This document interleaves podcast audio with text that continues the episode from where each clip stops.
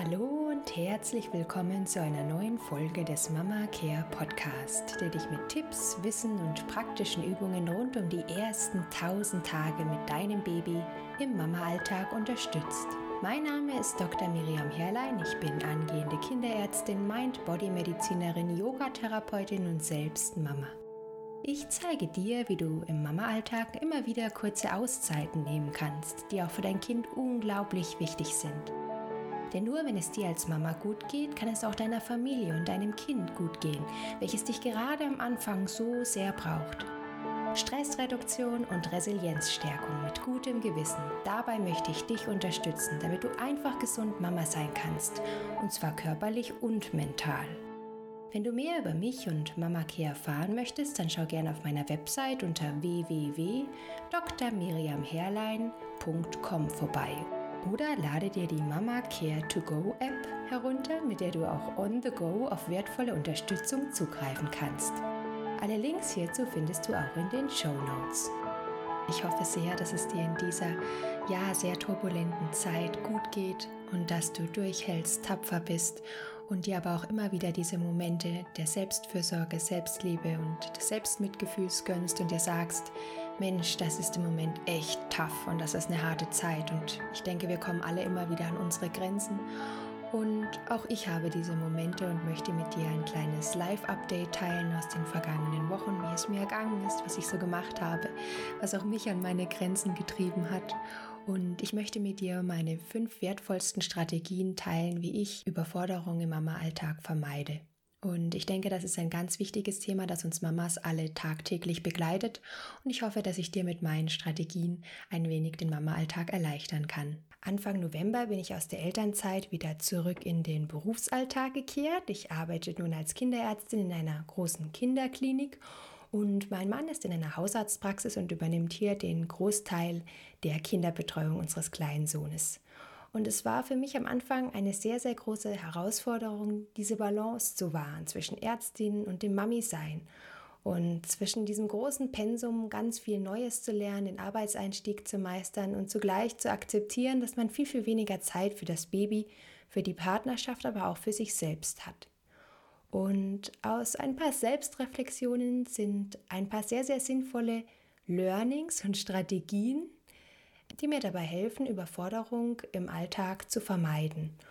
Und wenn auch du eine Mama bist, die gern alles jetzt und sofort und gleich perfekt haben möchte und trotzdem aber eine gute Selbstfürsorge sucht und braucht, dann denke ich, sind diese fünf Strategien, die ich dir nun vorstellen möchte, etwas für dich. Und ich möchte mit dir gleich starten und dir die erste Strategie vorstellen. Ganz viel Spaß! Meine erste Strategie ist wirklich, dass ich mir versuche, Unterstützung zu holen. Bei uns ist es so, dass nur eine Oma von unserem kleinen Sohn hier in der Nähe wohnt und sie ist aber noch berufstätig. Und deswegen kann sie auch nicht immer so schalten und walten, wie sie das gerne möchte, weil sie muss sich natürlich auch nach ihrem Alltag, nach ihrem Dienstplan richten. Und deswegen habe ich mir eine Tagesmutter für unseren kleinen Sohn gesucht, habe diese gut kennengelernt, habe darauf geachtet, dass sie einen guten Betreuungsschlüssel hat und habe mich dafür entschieden, unseren kleinen Sohn jetzt immer mal wieder für zwei, drei Stunden zur Tagesmutter zu geben, dass ich in der Zeit ganz in Ruhe arbeiten kann. Natürlich hatte auch ich am Anfang, wie viele Mamas wahrscheinlich auch, Sorgen und hatte Bedenken, ob das schon so in Ordnung ist und ob mein kleiner Sohn da wirklich auch schon gut aufgehoben ist. Und alle meine Sorgen haben sich glücklicherweise dann aber in Luft aufgelöst. Mein kleiner Sohn ist mittlerweile bei der Tagesmutter. Er schläft dort ein, er liebt sie, er ist da ganz schnell integriert worden, auch von den anderen Kindern. Und es ist wirklich eine sehr, sehr kleine Gruppe von drei Kindern. Und ich denke doch, dass es unseren kleinen Sohn offen macht und auch ihm ein Stück weit was für sein Leben mitgibt. Denn ich denke, diese Art und Weise, dass wir in Kleinfamilien Kinder erziehen oder auch, dass man als Mutter ständig allein daheim ist mit dem Kind, jetzt gerade auch im Lockdown, ist nicht natürlich und auch war das früher nie so. Und es gibt ja die Theorie, dass es eigentlich drei Menschen braucht, um ein Kind zu erziehen. Ein Mensch, der auf das Kind aufpasst, ein Mensch, der kocht und ein Mensch, der sich ausruht. Und deswegen habe ich für mich entschieden, dass es sehr, sehr sinnvoll ist, wenn man sich Unterstützung bei der Kinderbetreuung holt. Nicht nur für einen selbst, sondern auch für das Kind. Und jetzt habe ich Unterstützung durch meinen Mann natürlich am Wochenende und am Abend, durch die Tagesmama und durch Onkel und Oma, die den Kleinen immer mal wiederholen. Und ich glaube, dass das für unseren kleinen Sohn, für den Theo, eine sehr, sehr gute Entscheidung ist, denn er hat so viele Eindrücke. Er schläft besser, er ist fröhlich und er ist ausgeglichen. Und ich denke, ich allein kann ihm nie so viel mit auf den Weg geben, nie so viele Eindrücke mit auf den Weg geben, wie diese Menschen, die mich nun bei der Betreuung meines kleinen Sohnes unterstützen. Deswegen ist diese erste Strategie, such dir Unterstützung. Und auch wenn du die Großeltern nicht an der Hand hast oder auch keine Tagesmama um die Ecke ist, man kann sich um die Kinderbetreuung kümmern. Man kann da einen Antrag stellen beim Jugendamt. Und wenn das nicht möglich ist, gibt es auch ganz viele gemeinnützige Vereine, wo Freiwillige auch immer mal wieder in die Familien gehen und die Kinder für ein paar Stunden betreuen. Also schau da wirklich mal für dich, ob du da nicht etwas für dich findest, dass du dich immer wieder entlasten kannst. Meine zweite Strategie wäre die Strategie des Priorisierens. Das ist auch nichts Neues, aber ich denke, es ist doch manchmal so schwer für sich zu definieren, ja, was hat denn nun die höchste Priorität für mich? Welches To-Do mache ich zuerst?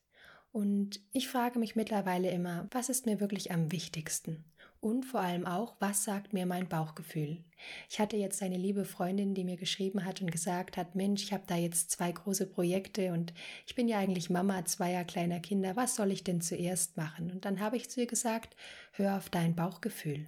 Hör auf das, wo dein Bauchgefühl dir sagt, dafür habe ich gerade Energie, dafür brenne ich, dafür ist meine Leidenschaft so groß, dass ich dafür auch bereit bin, ein paar Überstunden zu machen. Denn ich denke, da, wo unsere Energie am größten ist, da lässt sich auch die Umsetzung am leichtesten gestalten. Und da geht uns das, da gehen uns die Verpflichtungen ganz leicht von der Hand. Also frage dich wirklich, was sagt mir mein Bauchgefühl? Wo ist meine Leidenschaft am größten? Die nächste Frage, die ich mir immer wieder stelle, ist, was lässt sich momentan am besten umsetzen? wenn ich Unterstützung von außen bekomme oder auch nicht, welche kleinen Ziele kann ich da wirklich für mich erreichen? Was ist umsetzbar? Was ist machbar? Und ich frage mich, was ist wirklich notwendig? Was muss ich wirklich? Oder sage nur ich mir selbst, dass ich etwas muss? Und ich denke, es ist ganz wichtig, dass man auch nicht im Alles- oder Nichts-Denken ist oder im Entweder-Oder, sondern mehr im Sowohl als auch Denken. Denn manchmal ist es wichtig, dass man vielleicht nicht die großen Sprünge wagt, sondern sich die Prioritäten in Häppchen einteilt. Dass man sagt, vielleicht ist eine Sache noch nicht die First Priority, die erste Priorität, aber ich kann vielleicht schon etwas Kleines tun, um sie im nächsten Monat, in der nächsten Woche zur Priorität zu machen. Aber das muss man auch nicht, denn jetzt komme ich zur dritten Strategie, dem Fokussieren. Und da geht es wirklich darum, dass du dir sagst, okay, ich habe meine Prioritäten gesetzt und nun frage ich mich, wenn ich meine Priorität gefunden habe, meine Priorität Number One, wie kann ich es schaffen, dass darauf mein kompletter Fokus gelenkt wird? Bei mir ist das jetzt zum Beispiel mein Online-Kurs. Ich weiß, dass ich nebenher noch meinen Podcast weiterführen möchte mit meinen wöchentlichen Episoden, aber dennoch versuche ich, den Aufwand für den Podcast gering zu halten und mich vor allem auf meinen Online-Kurs zu konzentrieren. Ich weiß auch, dass mein Haushalt im Moment nicht picobello ist und ich weiß auch, dass ich meine, äh, meine Vorhaben 2021 noch gesünder und noch frischer zu kochen, obwohl ich das eh schon versuche, im Moment nicht ganz so umsetzen kann wie ich das möchte. Deswegen bleibt mein schönes Kochbuch, das ich mir gekauft habe, auch jetzt im Moment noch im Schrank. Und das ist okay. Also die dritte Strategie, dich zu fokussieren und dir rauszunehmen, dass du sagen kannst, mein Fokus lenke ich auf Priorität Nummer eins. Und dann habe ich noch gelernt, dass Routinen im Alltag zwar sehr, sehr wichtig sind, und das wäre die vierte Strategie, aber dass man Routinen im Alltag auch nicht erzwingen muss. Natürlich ist es nett, wenn man sagen kann, ich habe eine fixe Morgenroutine, ich mache Yoga, ich meditiere, ich schreibe Tagebuch, ich gehe jeden Tag raus, aber das ist ganz oft nicht umsetzbar im Familienalltag. Und ganz oft lassen unsere kleinen Kinder oder Babys das auch nicht zu. Und anstatt dich dann zu stressen und dir zu sagen, ich muss das aber jetzt, glaube ich, ist es besser, wenn du dir einfach immer wieder kleine Momente der Selbstliebe gönnst, kleine Mimis, kleine Mindful Minutes. Für mich sind das zum Beispiel solche Momente wie wenn ich mit meinem kleinen Baby Theo frühstücke und da eine kleine Morgenmeditation höre, wenn ich Spaziergänge mache und da meine Auszeiten nehme, sei es, dass ich einen Podcast höre, eine Meditation höre, eine Musik höre. Ich genieße ganz bewusst zu duschen, mache danach immer noch eine kleine Fußmassage und mein Baby Theo ist immer dabei. Es geht natürlich auch nur, wenn sie so klein sind. Oder abends vor dem Schlafengehen gönne ich mir noch mal ein paar Minuten für mich selbst. Und so kann ich in diesen Minuten im Alltag immer wieder auftanken und ja, reinspüren, was tut mir gut, was brauche ich gerade. Deswegen sind Routinen schön und ich denke auch, dass sie in einem stressigen Alltag unabdingbar sind. Aber wenn es für dich im Moment gerade nicht geht, Routinen einzubauen, weil deine Kinder einfach, ja, vielleicht noch keinen richtigen Rhythmus haben oder auch einfach immer die Momente, an denen Zeit für eine Routine wären, doch von dir verlangen, dass du dich um sie kümmerst, da wäre ich dann doch auch achtsam mit mir selbst und würde dir empfehlen, dass du dir einfach versuchst, diese Selbstliebe-Momente Mimis zu gönnen und nicht zu sehr auf die Routinen zu beharren. Als letztes möchte ich noch die fünfte Strategie der smarten Ziele mit dir teilen. Das hast du sicherlich auch schon mal gehört. Und das ist auch ein wichtiges Element in meinem REST-Kurs.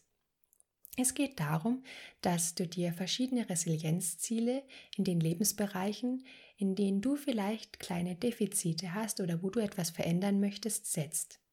Wenn du diese Lebensbereiche dann auch wirklich für dich insofern nutzen kannst, als dass du da auftanken kannst und Kraft tanken kannst, werden diese Ziele zu Resilienzfaktoren und machen dich widerstandsfähiger. Wenn du zum Beispiel also den Lebensbereich Bewegung nimmst und sagst, ich möchte versuchen, mich mehr im Alltag zu bewegen und die Bewegung tut dir gut und schenkt dir Kraft und Energie, dann ist Bewegung für dich ein Resilienzfaktor. Er macht dich widerstandsfähiger gegenüber Stress und führt auch letztendlich dazu, dass du im Alltag nicht so schnell gereizt bist, genervt bist, schlecht gelaunt. Mit den smarten Zielen, mit dieser Strategie möchte ich dir helfen, Überforderung zu vermeiden. Denn wir sagen uns ja oft selbst als Mamas, ich müsste, ich sollte, hätte ich doch. Wir haben unrealistische Erwartungen an uns selbst und zu hohe Ansprüche an uns selbst. Und da ist es besser, wenn man sich smarte Ziele setzt. Die sollen einen aber nicht unter Druck setzen, sondern ich verstehe die smarten Ziele mehr als Baby Steps, als ganz kleine Schritte und Ziele, um Veränderung herbeizuführen. Denn dieses Ziele setzen, eine Richtung, einen Weg vor Augen zu haben, ist die Grundlage dafür, dass Veränderung im positiven Sinne im Leben stattfinden kann. Und ich möchte, dass du dir Ziele definierst, die du mit Leichtigkeit erreichen kannst und, wenn du sie geschafft hast, dass du diesen Erfolg genießen kannst, anstatt dich ständig überfordert zu fühlen. Und jetzt möchte ich mit dir erstmal kurz klären, was smarte Ziele überhaupt sind. Smarte Ziele sind Ziele, die spezifisch, das steht für S, messbar, das steht für M, A, akzeptabel bzw. attraktiv, R, relevant und T, terminiert sind. Das sind smarte Ziele. Was bedeutet das jetzt ganz konkret? Es bedeutet, dass die Ziele ganz klar und präzise formuliert werden sollten. Was nehme ich mir heute vor und wann und warum und warum möchte ich es erreichen. Das wäre das S spezifisch. Messbar wäre, dass du messen kannst, dass du dich dem Ziel näherst und es auch erreicht hast. Also dass du dir zum Beispiel sagst, Mensch, am Ende dieses Tages möchte ich das und das für mich geschafft haben. A bedeutet akzeptabel und attraktiv und dass dein Ziel realistisch ist und du es wirklich auch mit deinen Ressourcen erreichen kannst. R bedeutet relevant, das heißt, dass das Ziel für dich wirklich eine Bedeutung hat, dass du wirklich einen Grund dafür hast, warum du dafür losgehen möchtest, warum du das für dich erreichen möchtest. Und T bedeutet zeitlich terminiert, das heißt, es muss einen Zeitpunkt geben, bis wann das Ziel erreicht sein sollte, bis wann du es geschafft haben solltest, etwas für dich umzusetzen.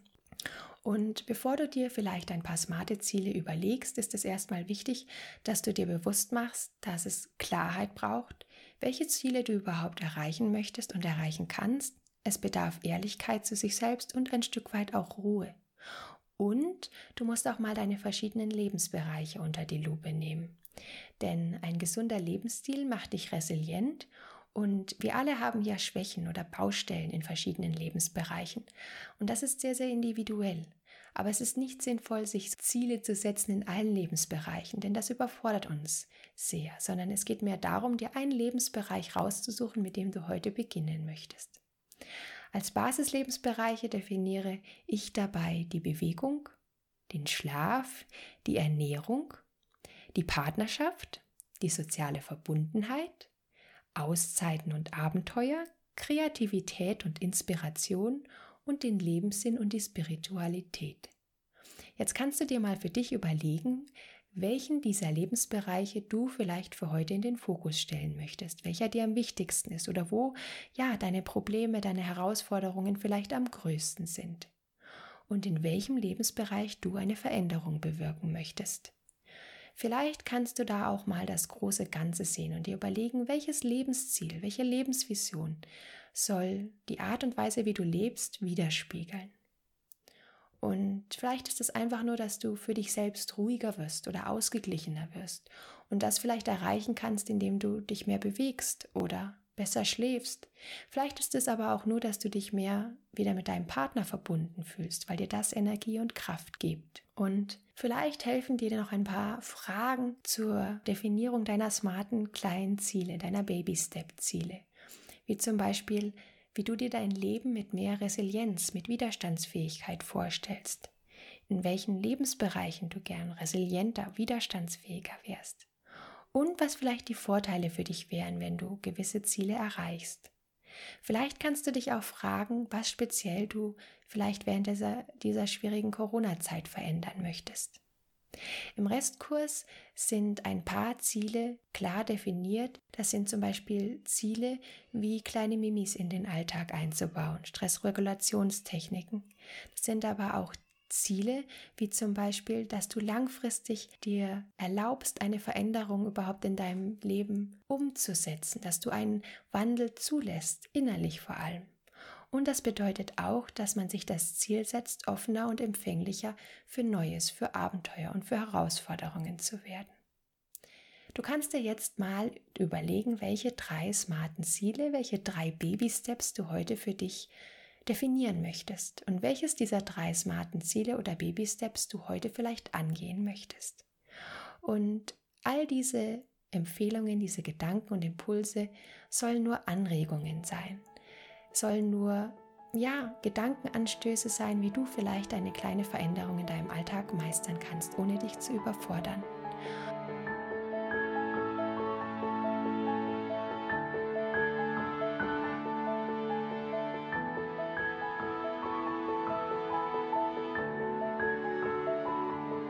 Ich hoffe sehr, dass dir diese fünf Strategien dabei helfen, deinen Alltag als Mama etwas entspannter zu meistern und Überforderung zu vermeiden und dass du wirklich schaffst, immer wieder gelassen zu bleiben und nicht in das Hamsterrad aus Stress und To-Dos und Routinen und Verpflichtungen zu verfallen. Wenn du Fragen, Anregungen oder Themenvorschläge hast, dann schreibe mir gerne eine E-Mail an hallo@drmiriamherlein.com. Ich würde mich außerdem unheimlich freuen, wenn du die Folge bzw. den Mama Care Podcast mit deinen Freundinnen, deiner Familie oder anderen Mamas teilst, damit wir gemeinsam einfach gesund Mama sein können. Alle wichtigen Links und Ressourcen findest du auch in den Show Notes. Jetzt wünsche ich dir erst einmal von Herzen alles, alles Liebe und würde mich sehr freuen, wenn du auch nächste Woche wieder hier zu einer neuen Folge Mama Care Podcast dabei bist. Deine Miriam.